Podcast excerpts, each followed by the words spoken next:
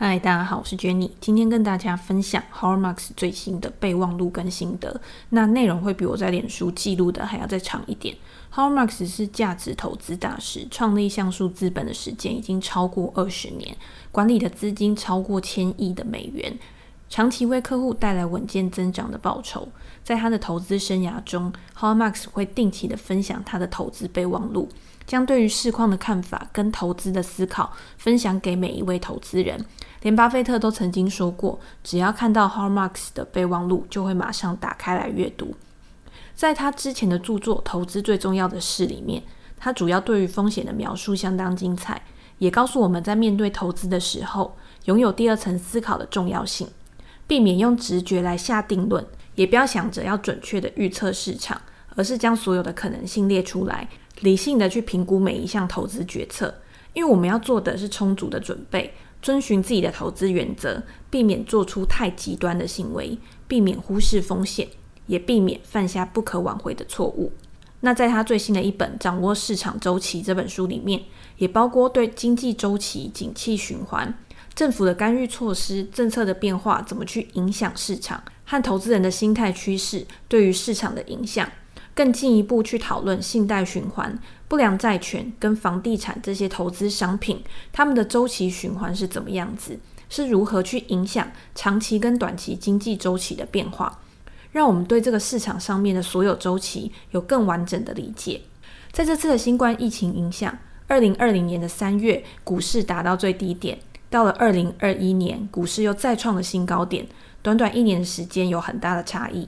Howard Marks 最新的备忘录探讨了价值股和成长股投资的差异，也点出了很多人目前在投资市场上面的思考偏误。那我们就来讨论这封备忘录的内容。从两千年、二零零八年到现在二零二一年，中间历经了科技泡沫、金融危机、欧债风暴，一八一九年的股市也有蛮大幅度的拉回。到了二零二零年的疫情，股市大崩盘。一度大家都以为说一九二九年的大萧条又要再度来临，可是这次的疫情却没有让大家悲观太久，反而重新塑造了市场新的风貌。也可以说每一次的危机都是一次财富重分配的机会，在极度悲观的市场中入市的投资人，享受了资产重新上涨的获利，也开启了另一种不同的视野与人生。所以我一直觉得，投资对一个人人生的价值观与他看待事物的方式，其实是息息相关的。Horrocks 认为，在他早期的投资生涯里面，也受到了漂亮五十泡沫的影响。后来他由股转到投资债券，在固定收益市场大放光彩。但是由于科技公司较少发行债券，也让他对于后来科技股的敏锐度比较低，忽略了该产业的趋势形成。反而他的儿子 Andrew 同样身为专业投资人，他没有体会过那种崩溃然后跟紧缩的痛苦，所以他即便很早就开始接触价值投资的领域，在不同的环境下面汲取不同的投资哲学，借由独立思考的能力，慢慢的也发展出一套属于他自己的投资哲学。他的儿子 Andrew 其实是以投资成长股为主。那投资成长股跟价值股到底有什么不一样呢？我们先讲一样的地方，一样的地方就是市场中不变的真理——均值回归。均值回归其实说简单一点，就是周期循环。市场上面的每件事物都会循环，包括总体经济、产业、投资人的心理，都会有高峰跟低谷的时候。一旦达到一个极限值，就会有相当大的几率反转。所以，投资人要做的是，在发展的过程中去追随趋势，找到向上发展空间比较大的资产，控制下档的损失风险。这一点，不管是在价值股或者是成长股的挑选都是一样的。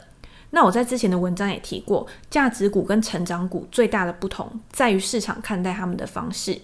价值股比起成长股更好去预测，但是他们的估值同样会有一个天花板的存在。也因此更容易受到均值回归的影响，而成长股带有更多的预期成分。不管你怎么给成长股未来的成长率，都有可能因为任何的意外而造成不一样的结果。当市场的资金很泛滥的时候，这些公司会被给予更多的期待、更高的估值。那他们有没有办法在未来的资金逐渐紧缩，当 party 结束的时候留下一些什么？对这些成长股来说，现在最重要的事情是在资金充裕的时候尽力去扩展，在未来资金紧缩的时候可以有能力正常的去营运。所以你在投资这些公司的时候，你也是要去检视这些公司的现金资产是不是很充沛，以及他们的商业模式是不是在未来可以带来获利，以及这些获利的可持续性，才是支撑他们的股价持续向上的关键。ARK 方舟基金的创办人 Cathie Wood，他之前也曾经说过，他认识很多很厉害的价值投资人，他看的也不是只有有形资产的价值，譬如说他的固定资产有多少，他的存货有多少，他的现金有多少，而是更重于无形资产，公司是不是有好的商业模式、好的点子、有创新的能力，跟有一个优秀的经理人可以去实际的执行这些点子。而投资人的重点是在评估这些公司是否值得投资之后，不要为这些美好的东西付出过高的价值。就像巴菲特曾经说，以一个合理价买进一间好公司，胜于用一个很低的价格去买一间没有成长性的公司。又或是很多人之前提倡的烟屁股投资法，这根烟蒂在吸了最后一口之后，它在未来是没有办法帮你创造出更多的价值。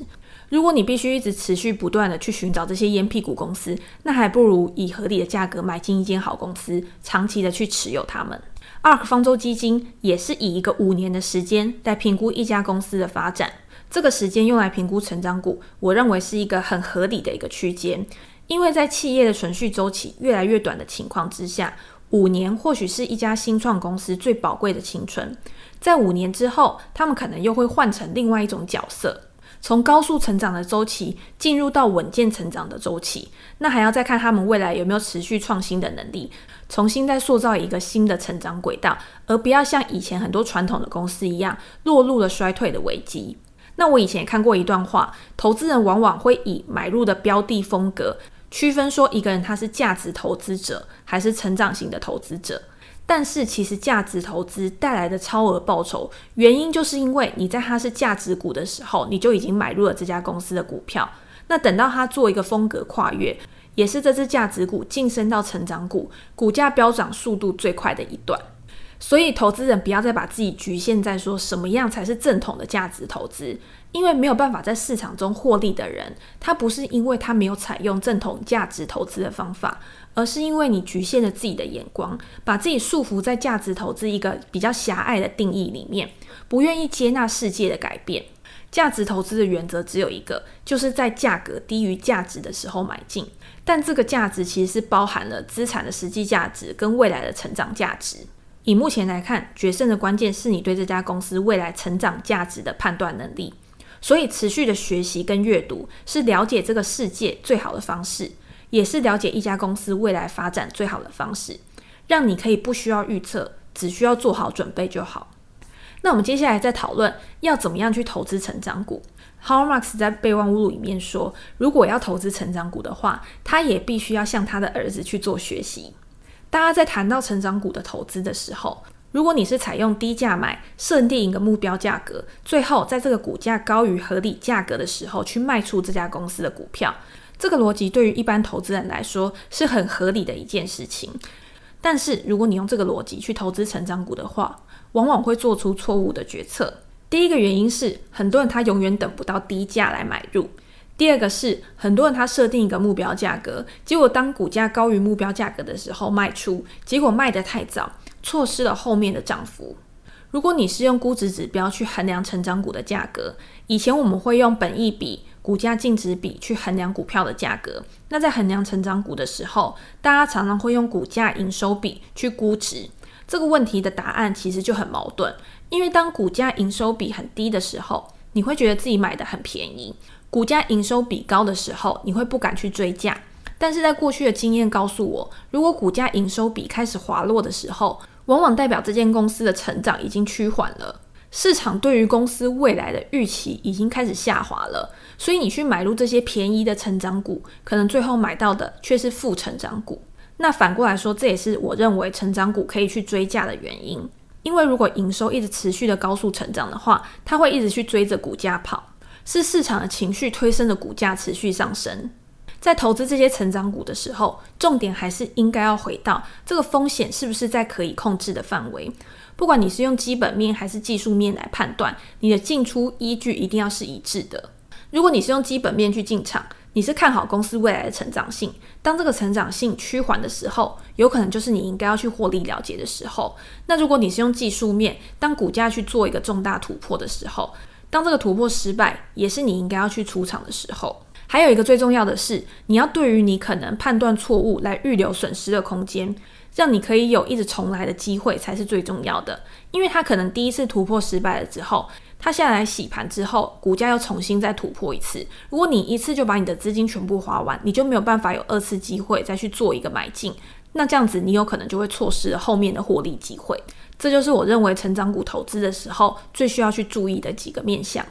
那最后，我们就来分享 h a r m a x 在备忘录最后的结论，跟我自己的一点延伸思考。第一个就是低估值不等于价值投资。内在价值可以从很多的面向去集成，包括产业的发展前景跟竞争优势的掌握。我们刚刚也讲过，很多人会用低本益比、低股价净值比来去评估公司的价值。那我们以本益比来说，本益比就是每股的价格除以每股盈余。这表示说，如果本益比下滑，不是价格下跌，就是每股盈余上升，让公司的股价看起来好像被低估了。这个时候，你应该去思考的是，股价是不是有可能会在持续的下跌？为什么会持续的下跌？或者是盈余有没有可能因为改善而落底回升？因为我们在低本益比的时候买进股票，一定是希望未来的价格上涨嘛，所以一定是要找到公司股价下跌的原因，跟未来驱动股价上涨的催化剂，你才应该买入公司的股票。那第二点是你无法掌握精确的数字。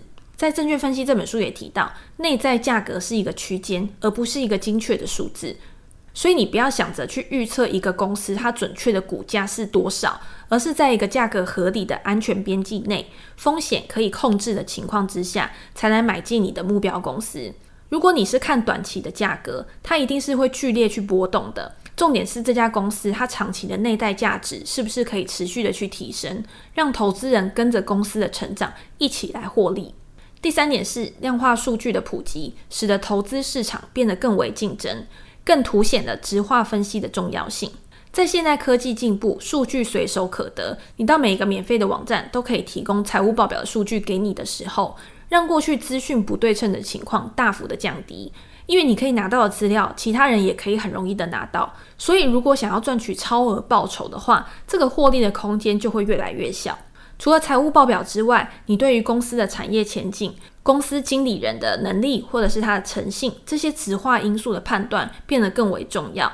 所以不要觉得说，呃，AI 啊、城市交易啊，有一天可能会取代一般投资人，掌握了一般投资人所没有的优势。但是其实一般投资人拥有的优势，AI 跟机器人它可能也不一定会有。第四点，高成长的公司不代表无法预测，好预测的公司不代表不会陷入麻烦。关于这一点呢，可以先推荐大家去看另外一本书《Pitch the Perfect Investment》，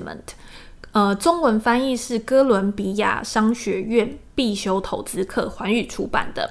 在这一本书里面，两位作者就有拿两家可预测性高跟可预测性低的公司来做比较，去探讨说哪一个是比较好的投资。第一家是食品调味料的产业领导者味好美，第二家公司就是现在市场最关注的公司特斯拉。那当时呢，这本书的结论就有说，虽然味好美具有比较高的可预测性，以及它的未来现金流量一定是比较稳定的，但是它的价格当时已经超过了市场预估的内在价值。反而特斯拉如果在分析师的正确预期下，也就是他给的未来成长参数是正确的情况之下，它的价格反而是低于它的内在价值的。也因此，他们认为特斯拉它股价持续可以创高的原因，是因为市场对于特斯拉的预期非常的乐观。那这个乐观的预期也只能等待时间去证明。那很有趣的是，我去查这本书当初原文版的发表日期就是二零一七年。那从二零一七年到现在二零二一年，特斯拉的股价也确实是一直的往上飙涨。大家有兴趣的话，可以再去看一下这本书。那回到我们刚刚讲，高成长公司也不代表它无法预测。如果你是要去评估目前的订阅制或者是软体公司的话，这些公司虽然很多目前都还没有办法实际的盈利，但是他们都会提供像营收成长率、流失率、续订率、年度经常性营收这些指标来衡量说公司未来营收的可持续性。那你去评估说这些公司到底要多久以后才有办法把他们前期投入的资金，然后去做一个回收。利用这些数据加上财务体质来检视，去评估说你要不要买入这间公司的股票。第五点是高估值不代表股价被高估，低估值也不代表股价便宜，小心价值陷阱。价值陷阱是在吸引人的低估值背后隐藏着基本面的恶化。因为我们刚刚也提过，估值的提升一定是伴随转机或者是成长这些催化剂。今天你买了一家公司，它的股价再便宜，要是没有这些催化剂的驱动，它也有可能很长的时间都停留在低价，甚至有可能进一步的下跌。那这个时候，你不是只有资金的损失而已，你中间耗费的时间成本其实也是非常高的。你在投入这间公司的时候，你要去思考，如果你的资金投入到别的资产上面，会不会为你带来更大的报酬？如果答案是会的话，你就要应该要去思考，要不要把资金做一个更有效率的配置。那最后就是这一生能够找到像样的投资机会不多，找到一间好公司来投资，就不要轻易放开他的手。如果你今天是以一个合理的价格买进一间好公司，你才有办法去做一个长期的投资。因为我一直都觉得说，长期投资是一个自然发生的结果，而不是你买进的动机。很多人他要买进一间股票的时候，他就会说，呃，因为我想要存股，因为我想要长期持有。但是其实我觉得这都是一个投资上面的偏误。因为如果你真的用一个合理的价格去买进一间公司的话，你的获利一定是会持续上涨的。一旦你的获利被拉开的时候，你根本也不需要把股票卖掉，自然而然就变成长期持有这家公司的股票。那如果你是以一个昂贵的价格买进一间好公司，虽然这间公司长期之下可能也是会持续上涨，但是它短期的波动一定会比较大。你除了必须要承受更高的风险之外，你在持有的时候心里也会比较不舒服。那你有没有办法去克服你心理上面的障碍？不要买高卖低，然后结果最后股价真的涨上去的时候，你反而手上是没有股票的。这个一定不是大家想要的结果。所以最后回归到一句话：你的投资报酬率还是取决于你买进的价格。不管今天是基本面、技术面或者是心理面，你的成本都是影响你投资报酬的最大关键。所以在买进之前，一定要好好去思考跟评估你的成本，你愿意花多少钱去买进这家公司未来的成长。那我们今天的分享就到这边，下次见喽，拜拜。